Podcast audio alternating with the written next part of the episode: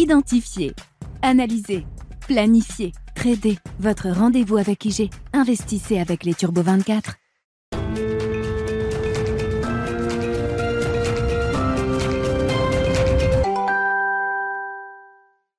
C'est reparti pour Smart Bourse, votre double dose quotidienne de marché en direct sur Bismart, chaque jour à la mi-journée, 12h30, 13h, et en fin d'après-midi, la grande édition pendant une heure à partir de 17h en direct, rediffusée à 20h sur Bismart TV, émission que vous retrouvez chaque jour en replay sur bismart.fr et en podcast sur l'ensemble de vos plateformes. Au sommaire de cette édition de la mi-journée, une deuxième semaine positive, très positive encore d'ailleurs pour les actions euh, européennes qui continuent de conforter leur euh, leadership relatif par rapport aux actions euh, américaines qui ont connu un début d'année beaucoup plus médiocre, certes positif, mais euh, beaucoup moins important que les actions européennes qui ont gagné jusqu'à présent 6 à 8% en deux semaines de bourse. C'est un rythme effréné, évidemment, sans doute insoutenable sur les 50 prochaines semaines qui nous restent à passer sur euh, cette année 2023. Néanmoins, cela permet quand même de corriger un écart de valorisation qui reste quasi historique entre les actions européennes et les actions américaines et un indice CAC 40 qui euh, franchit à nouveau les 7000 points en cette euh, fin de semaine. On verra si le seuil symbolique des 7000 points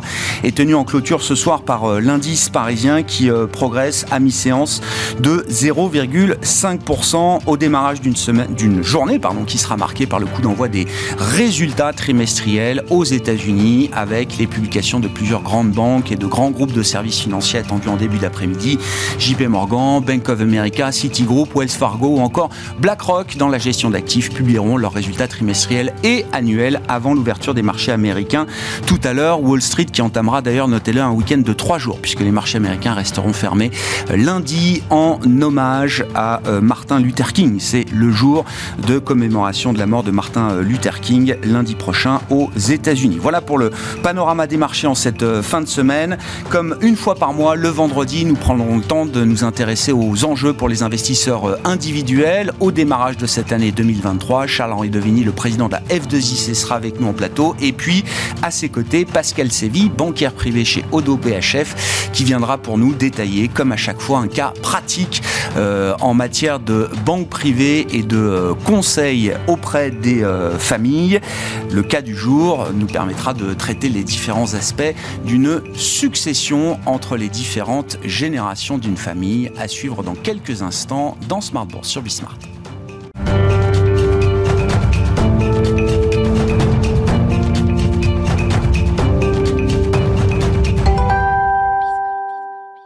Charles-Henri Devigny, donc, avec nous en plateau, le président de la Fédération des investisseurs individuels et des clubs d'investissement. Bonjour et bienvenue, Charles-Henri. Bonjour Grégoire et d'abord tous mes voeux. Eh bien, meilleur pour vous. Il euh, s'ouvre bien sur les marchés. Bon, je, je suis comme vous, je suis un peu dubitatif qu'ils tiennent le même, le même rallye euh, jusqu'à la fin de l'année, jusqu'au 31 décembre. Hein. donc euh, soyons prudents. Vous êtes méchant. J'ai du mal à cacher mon enthousiasme, je dois le dire. Oui, oui, euh, effectivement, il est assez visible. Je préfère visible. expliquer que quand même, il faut être prudent et, lucide, parce que là, on part sur un rallye oui. insoutenable. Insoutenable. On est d'accord. 1% par jour, effectivement, c'est pas ce qu'on va voir euh, sur les 200 et quelques jours de bourse de cette année 2023. Nous accueillons également Pascal Séville. Bonjour Pascal.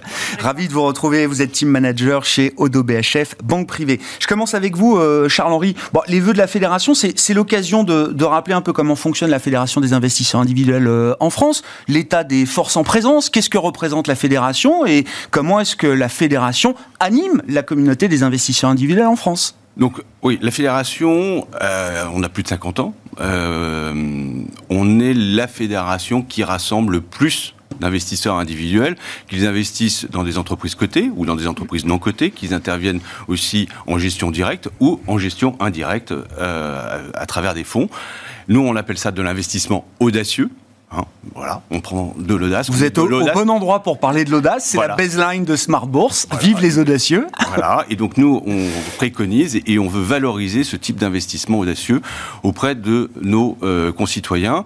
Notre objectif est de euh, faire de la pédagogie on n'est pas là dans la réclamation, on n'est pas euh, aussi pour la défense de l'actionnaire minoritaire, mais on est plutôt dans la pédagogie et expliquer pourquoi il est bon de mettre dans son portefeuille aussi euh, des actions françaises ou européennes ou américaines pour valoriser son patrimoine. On est 100 000 adhérents. Donc, il suffit d'aller sur le site de la fédération, f2ic.fr, et vous pouvez devenir membre, c'est euh, gratuit. À partir de là, nous euh, transmettons de l'information. Nous organisons aussi euh, des réunions dans les territoires, en région, par province, pour que les acteurs du marché, que ce soit des sociétés de gestion, mais aussi des émetteurs, puissent aller à la rencontre de, ces investisseurs et présenter leur stratégie de développement pour les entreprises, les produits pour euh, les euh, asset managers ou pas forcément que les produits, parce qu'il faut éviter toutes les démarches un peu trop commerciales, mais en tous les cas, les enjeux euh, sur lesquels ils veulent se positionner en, termes en, tant qu'investisseurs. Ça permet d'accéder à une information euh, dont on a, à laquelle on n'a pas forcément accès quand on est tout seul, c'est-à-dire auprès notamment des émetteurs, des entreprises, et d'accéder à des échanges avec ces, euh, ces entreprises et ces émetteurs. Pour créer un dialogue. encore hier soir, j'étais avec une professionnelle de la des marchés qui me dit bah, tiens, je suis allé voir sur votre site et je trouve que votre site est hyper pédagogique et il y a beaucoup, beaucoup, beaucoup d'informations parce que ça fait quand même de nombreuses années qu'on accumule et si on a envie d'investir une partie de son patrimoine dans les actions, sous quelque forme que ce soit, on a les outils pédagogiques pour y euh, s'intéresser au sujet. Et euh, par ailleurs, on est là aussi pour euh, les défendre. Je veux dire que ça nous arrive parfois de prendre des positions sur des sujets de gouvernance. Vous l'avez vu, on en avait parlé à une époque sur l'AG de Stellantis. Très clair. On est farouchement pour la, mise en place des AG hybrides. D'ailleurs, il y a une tribune qui a été publiée ce matin dans l'opinion sur ce sujet par des profs de finance d'un certain nombre d'écoles de commerce. On est aussi euh, à l'initiative, par exemple, du PEA Jeune dans la loi Pacte. Donc euh, ça, c'est une idée issue mmh. de la fédération et qu'on a portée mmh. justement parce qu'on s'est dit pourquoi les jeunes de 18 à 25 ans ne peuvent pas avoir accès au PEA euh, ils ont droit au livret A, ils peuvent avoir droit au PEA. Voilà. Et en même temps, comme ça, ils sortent pas du foyer fiscal de leurs parents, parce que c'était un élément discriminant. Euh, et ça permet donc justement de commencer dès le plus jeune âge à s'intéresser à ce type d'investissement audacieux. Bon, ne vous privez pas effectivement de cette information et en plus c'est gratuit, c'est ça? Voilà, et je répète donc euh, le site, hein, c'est f2ic.fr. N'hésitez pas à y aller. Les enjeux pour euh, les investisseurs individuels euh, au démarrage de cette année 2023, peut-être un point rapide sur la réglementation. On avait déjà évoqué ce sujet avec vous. Alors la réglementation européenne est mouvante en permanence, euh, toujours euh, un process en cours, on va le dire. Donc on en est à MIFID 2. Un des points importants pour les investisseurs individuels, notamment ceux qui sont conseillés par des euh, conseillers en investissement, en gestion de patrimoine ou des banquiers privés, c'est qu'ils vont devoir déclarer leur intérêt en matière de SG. Ça, c'est très nouveau. Oui, alors donc ça depuis le mois d'octobre. dans le cadre de MIFID 2, euh, les euh, intervenants, donc les distributeurs hein, de, de, produits, doivent poser un certain nombre de questions aux investisseurs pour connaître leur degré d'appétence sur le E, le S et le G. Hein. Donc ça, c'est hyper important. Hein. Donc euh, avant, il y a donc il y a toujours quoi Les objectifs financiers, le profil de risque, la connaissance financière et l'expérience des, clients. C'est MIFID 1, donc de 2007. Et euh, maintenant, il va falloir aller euh, voir quelle est la part du patrimoine qu'ils souhaitent investir dans ce type d'investissement ESG.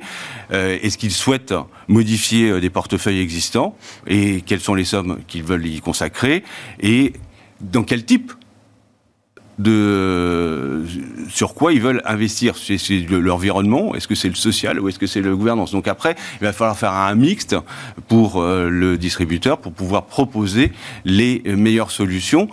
Alors après, il y a un, vrai sujet, c'est qu'en fait, dans les produits actuels, qui sont classés, euh, on appelle ça l'article 8 et l'article 9, euh, est-ce que les entreprises qui sont dedans répondre à l'ensemble des critères? Et là, on a mis un peu la charrue, on en avait parlé euh, il y a quelques mois, on a mis un peu la charrue avant les bœufs parce que les entreprises ne donnent pas, sont en train de compiler et de donner des informations justement sur le E, le S et le G. Et donc, euh, en termes de les produits actuels, euh, On a demandé aux fabricants de produits financiers de déclarer l'impact de leur stratégie, on va le dire comme ça, avant même que les entreprises dans lesquelles ils investissent aient une obligation de reporting standardisé sur différents critères extra-financiers. Il y a le SRDF et puis il y a le CRDF. voilà, donc c'est voilà, on a SFDR et CSRD. Voilà, ce sont les SFDR, c'est pour les produits financiers. CSRD, c'est euh, le reporting standardisé pour les émetteurs, pour les entreprises, et ça, qui va rentrer en, vigueur. Ce qui va rentrer en vigueur, et donc euh, pour l'instant, euh, les,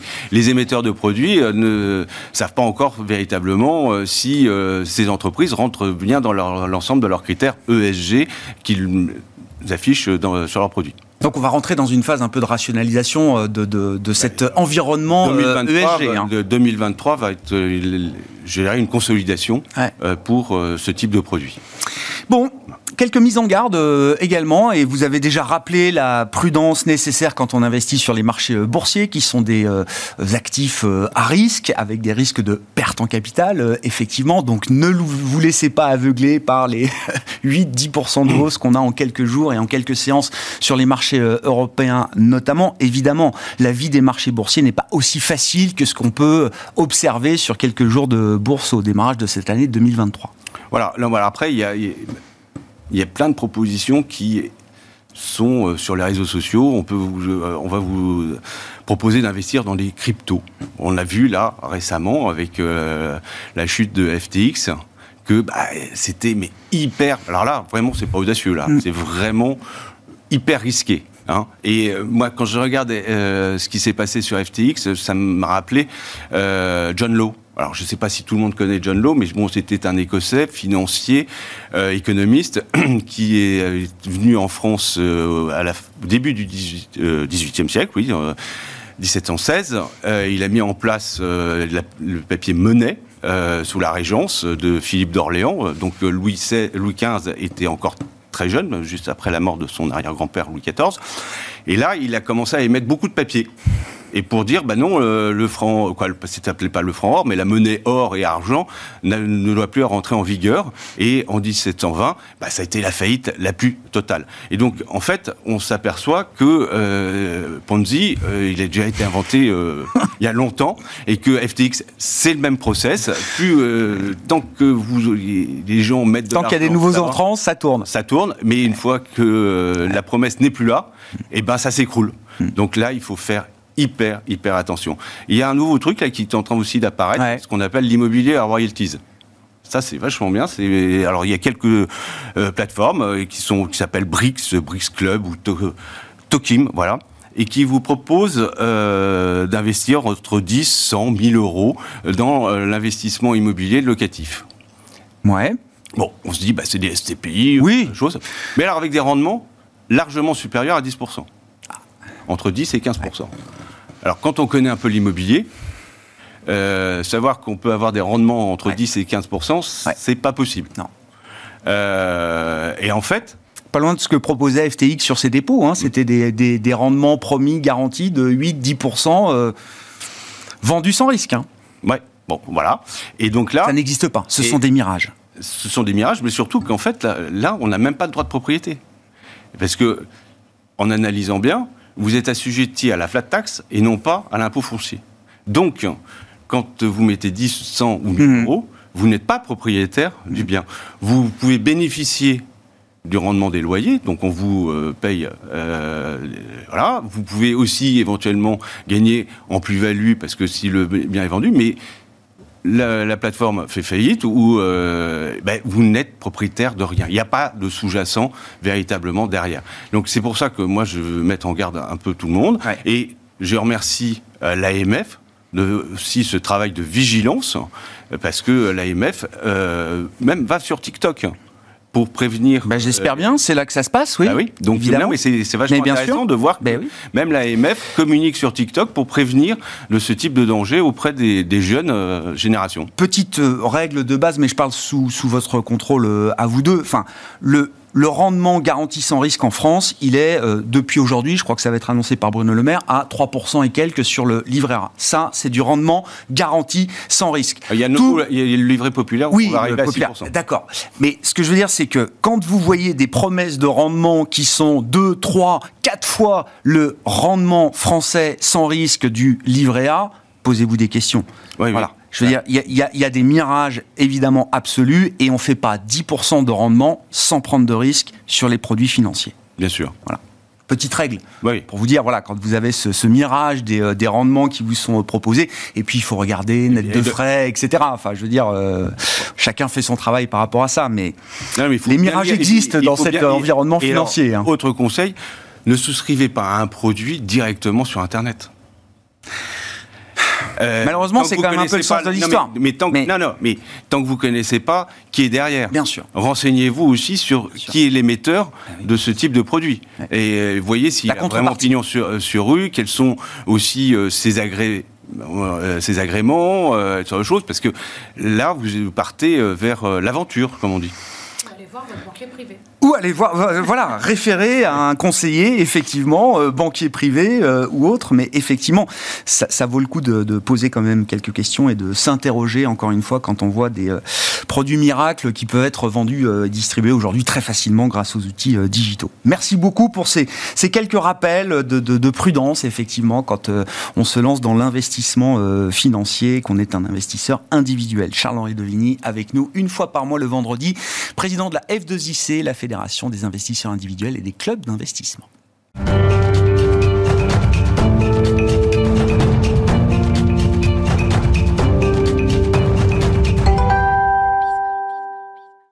Et dans le sillage de notre discussion avec euh, Charles-Henri Devigny, Pascal Sévy, donc avec nous, une fois par mois également le vendredi pour un cas pratique lié aux euh, enjeux de banque privée.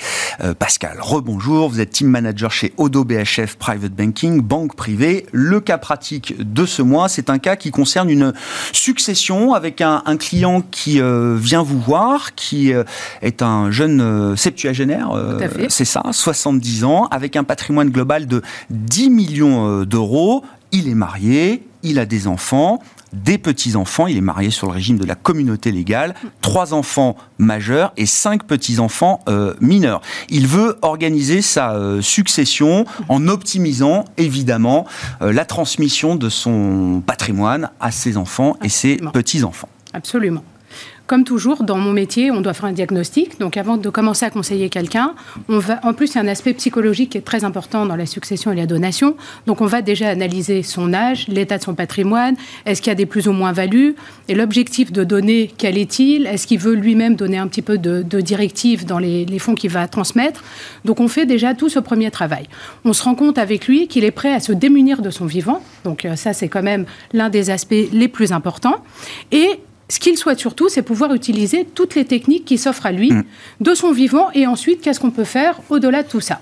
Donc notre métier va consister en fait à le guider. On fait ça de concert avec son notaire et on va l'aider ensuite à choisir qu'est-ce qu'il donne et qu'est-ce qu'on lui conseille de faire avec les fonds qui vont être donnés mm. donc aux enfants et petits-enfants. Quelle a été la première décision qu'il a pu prendre pour se démunir de son vivant, comme vous dites, euh, euh, Pascal, et transmettre donc sans attendre à, euh, aux générations suivantes? Alors, comme on était à l'approche de Noël, déjà, on lui a conseillé de faire ce qu'on appelle un présent d'usage. Hmm. Le présent d'usage, il doit être, il, doit être dérisoire par rapport au patrimoine et cohérent par rapport aux revenus. Donc, quand c'est vraiment comme faire un petit cadeau sympathique. Donc là, il a décidé avec son épouse de donner 4000 euros à chaque enfant. 2000 euros à chaque petit enfant. Ce n'est pas déclaré euh, auprès des autorités, mais ce qu'on conseille de faire en général dans le libellé du virement, c'est d'indiquer euh, cadeau de Noël euh, avec le prénom de l'enfant. Et ça, ça permet déjà de donner un peu. Ça fait plaisir et c'est tout à fait légal de pouvoir le faire de cette manière. Ça, on peut le faire le présent d'usage, le cadeau. On peut le faire de temps en temps, il faut pas en abuser, il faut qu'il y ait une occasion, et vous dites, il faut que ce soit rapporté effectivement au patrimoine, au revenu, au train de vie de la personne. Un milliardaire euh, peut, euh, je sais pas, offrir une Ferrari à ses enfants, ça restera dérisoire par rapport à son, patrimoine. Non mais je grossis foncièrement un peu le, un peu le trait. Effectivement, sur ce patrimoine, quelques milliers d'euros, effectivement, ça apparaît quelque chose de suffisamment dérisoire pour qu'on puisse le donner euh, sous forme de cadeau, effectivement, sans sans que ce soit requalifié comme un don ou une donation, qui est l'autre outil effectivement de transmission de son vivant. Donc comme là, il l'a jamais donné, en fait, la règle dit qu'on a le droit de donner 100 000 euros par parent par enfant tous les 15 ans. Ouais. Donc avec son épouse, ils peuvent donner 200 000 euros à chacun des enfants. Donc il n'a jamais utilisé cet abattement, c'est l'occasion de le faire. Attention, si jamais il décède dans les 15 ans qui suivent, l'abattement sera déduit de la succession. Donc là, on va regarder qu'est-ce qu'ils peuvent donner avec eux. Et en regardant leur portefeuille d'actifs financiers, on voit qu'ils ont quand même des positions d'actions qui sont très fortes plus-value, notamment sur des titres comme LVMH et Air Liquide. Donc on leur conseille de donner ces titres-là parce qu'en fait, la donation va purger la plus-value. Mhm. En gros, les enfants vont recevoir ces titres et en fait, le compteur de plus-value repart à zéro. Donc pour eux, c'est une manière de purger. Les enfants reçoivent quel- quelque chose qui est intéressant et ils peuvent utiliser en effet euh, ce premier abattement euh, et, euh, et transmettre déjà aux enfants.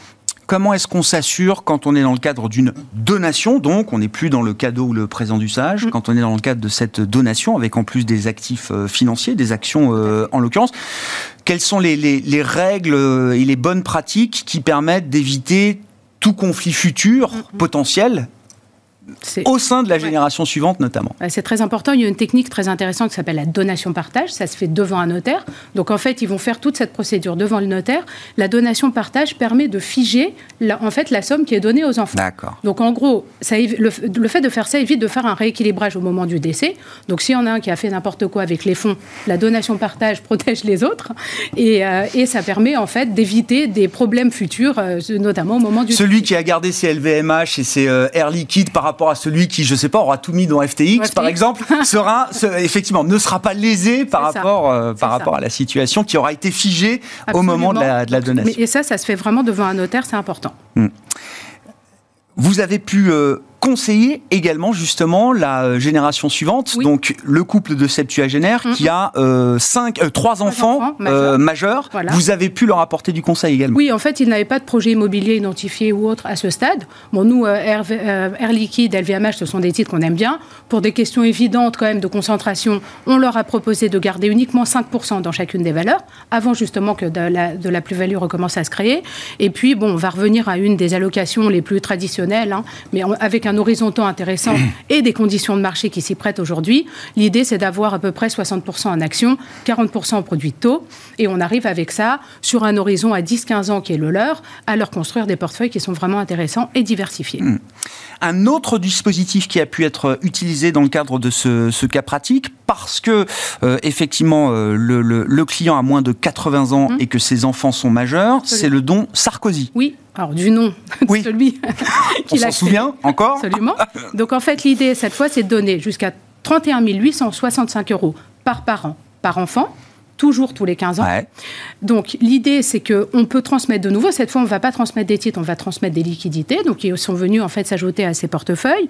Euh, ce, ce don, c'est bien de l'utiliser de son vivant parce qu'en en fait, il n'est pas applicable à la succession. comme, D'accord. euh, C'est pas rapportable à la succession, pas effectivement. rapportable à la succession. Mais ça permet de venir encore abonder les portefeuilles.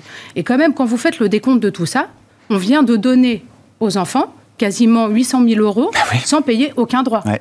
Alors, euh, je, Oui. très important de le rappeler. Bien parce sûr. que on parle souvent de taxation en France, mais Bien on sûr. oublie parfois aussi qu'il peut y avoir quand même des techniques de transmission qui sont très intéressantes. Est-ce qu'il y a des obligations euh, déclaratives particulières auprès de l'administration Oui. fiscale, euh, par exemple Absolument. euh, Donc, néanmoins, sur, le, don de 100 000 euros, il est à déclarer assez rapidement. Ouais. Le don Sarkozy, il est à déclarer dans le mois qui suit. Il y a une case spécifique pour le faire. Et nous, évidemment, nous, nous accompagnons nos clients pour être sûrs que c'est fait. Ce sont les donataires qui doivent faire cette déclaration. Ceux qui reçoivent. Hein. Ceux qui reçoivent. Donataire, Absolument. celui qui reçoit. Absolument. Donc pour le don Sarkozy, cas spécifique. Et pour l'autre, le faire assez rapidement après avoir reçu les fonds. Qu'est-ce que les grands-parents, donc je reprends effectivement le, le couple marié de, Mm. de 70 ans, donc les enfants ont été bien traités, les petits-enfants ont pu Mm. reçoit- recevoir effectivement un chèque à Noël, hein, un présent d'usage. Qu'est-ce qu'il est possible de faire d'autre pour la génération d'après, Ouais. celle des petits-enfants? Bah, via le, mécanisme de donation transgénérationnelle, là aussi, on peut donner par, petit euh, par grand-parent 31 865 euros. Donc là, on fait en gros 31 865 fois 2 fois 5 et on rajoute encore quasiment 300 000 euros, même un peu plus, de nouveaux qui sont transmis. Donc ce couple-là, finalement, a transmis plus d'un million d'euros sans payer aucun droit aux enfants et aux petits-enfants. Donc c'est quand même... euh, je trouve en tout cas Ah bah très non. intéressant. Évidemment. Pouvoir le faire. Que- Quel conseil vous avez pu apporter aux petits-enfants qui, je le rappelle, sont 5 et mineurs? Oui, tout à fait. Alors ça se fait de concert évidemment avec les parents. Là, l'idée, c'est qu'on a un horizon de temps encore plus important devant nous. On continue quand même de privilégier plutôt les actions. Et ce qu'on aime bien pour cette génération-là, c'est de faire plutôt des fonds thématiques. Alors on peut discuter de thématiques qui peuvent plaire à la famille pour euh, X raisons. Euh, sinon, on va pousser des thématiques qui nous semblent importantes, euh, comme la transition énergétique, comme la cybersécurité, euh, euh, comme des, fonds sur le thème de l'eau ou des matières premières. Ça nous semble intéressant. Et on a vraiment du temps devant nous. Évidemment, il y aura des arbitrages à venir. Mais là, on est assez confiant pour faire des portefeuilles en action. Au-delà des systèmes de présent d'usage, de donation, donation euh, partage qu'on vient d'évoquer, quelles sont les autres techniques que vous avez pu euh, considérer d'ailleurs dans ce Hmm. cas pratique euh, spécifique? Alors, ce couple a du patrimoine immobilier. Ils ont leur résidence principale et une résidence secondaire. Donc là, on s'est plutôt attelé au patrimoine financier. Sur la résidence secondaire, il y a une technique qui est intéressante, ce qu'on appelle le démembrement de propriété. Donc, c'est transmettre de son vivant un bien. On applique la même grille en fait de droit de donation, sauf qu'on ne l'applique pas sur 100% de la valeur du bien. C'est ça le démembrement. Par rapport à l'âge de ce monsieur, au lieu de prendre 100% de la valeur du bien de la résidence secondaire, on va prendre 60% et appliquer la fameuse grille. Alors attention, il a 71 ans en mai, Mhm. ça change. Là, c'est plus 60, c'est 70%. D'accord. 10 ans, en fait, on rajoute 10%. D'accord. Donc là, je trouve qu'il a un âge pas mal pour pouvoir le faire. Euh, souvent, d'ailleurs, les droits sont payés par les parents.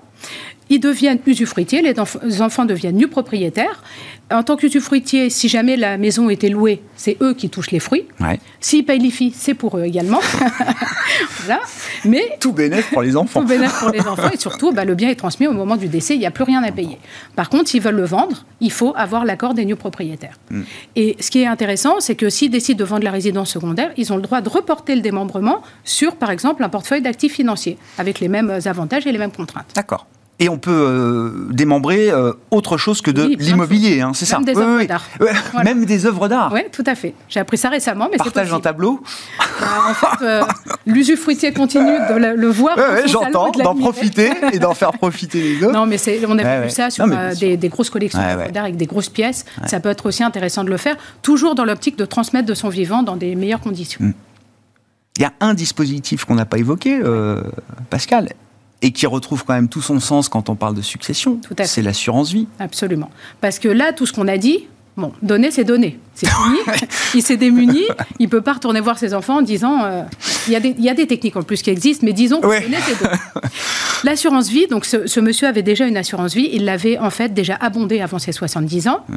Euh, ce qui est hyper intéressant dans l'assurance vie, c'est qu'on a ce qu'on appelle la clause bénéficiaire. Et moi, j'ai l'habitude de dire que c'est un formidable outil de planification successorale pour plein de raisons. D'abord parce qu'on peut la changer tout au long de sa vie. Bon, il ne faut pas, à la veille de son décès, aller nommer euh, une, une personne obscure. Oui, son chat ou son chien, ou, voilà. ouais, effectivement, je sais même pas si c'est possible d'ailleurs. Oui, c'est ouais. possible. Oui, c'est possible. Mais néanmoins, l'idée, c'est de pouvoir vraiment la faire évoluer bah, en fonction. Quand on voit bien que si ce monsieur atteint 90, 95 ans, il aura peut-être plus envie de privilégier ses enfants, mais ses petits-enfants. Ouais. Ça permet aussi de protéger le conjoint. Ça permet de nommer Mm. des personnes qui ne sont pas des héritiers en ligne directe aussi. Il y a des abattements et il y a plein de techniques possibles autour de la clause bénéficiaire. Alors, le conseil qu'on donne, c'est de faire très attention à sa rédaction parce qu'il peut y avoir des pièges. Dans, par exemple, nommer quelqu'un, si on change d'épouse en cours de vie, qu'on a spécifiquement nommé la première avec son nom et son prénom, je vous laisse imaginer Oui. ce qui peut se passer. Oui. Et donc, il faut la revoir régulièrement et l'adapter vraiment au changement de vie. Mais ça, c'est c'est, euh, extrêmement intéressant et ça permet de planifier sa succession cette fois sans se démunir. On allie toutes ces techniques et on essaye de faire en sorte euh, d'accompagner ce monsieur euh, avec toutes les techniques possibles qui existent en France et qui, je le rappelle, peuvent être extrêmement Ah oui. intéressantes. Puis euh, on voit bien tout l'intérêt effectivement de conseiller ce couple, puis ensuite ses enfants, et puis demain peut-être les petits-enfants également. Hmm. Et arrière-petits-enfants. Et arrière-petits-enfants, ça ne s'arrête pas. de l'espérance de vie. Absolument. Merci. Ça devient une clientèle captive. Ah Oui, bah, oui, oui. Bien conseillé, oui, Mais, une je- clientèle bien ai, conseillée. Et d'ailleurs, si elle m'écoute, je la salue. Moi, j'ai une cliente de 98 ans et avec qui on a déjà, depuis de nombreuses années, évoqué tous ces sujets. Merci beaucoup euh, Pascal. Et oui, c'est des sujets auxquels il faut euh, réfléchir euh, le plus tôt possible, euh, je vais dire ça comme ça. Merci beaucoup Pascal Sévi qui était avec nous, team manager chez Odo BHF Banque Privée, et Charles-Henri Dovini qui nous accompagne également, président de la F2IC pour cette édition de la mi-journée de Smart Bourse. On se retrouve à 17h en direct sur Bismart.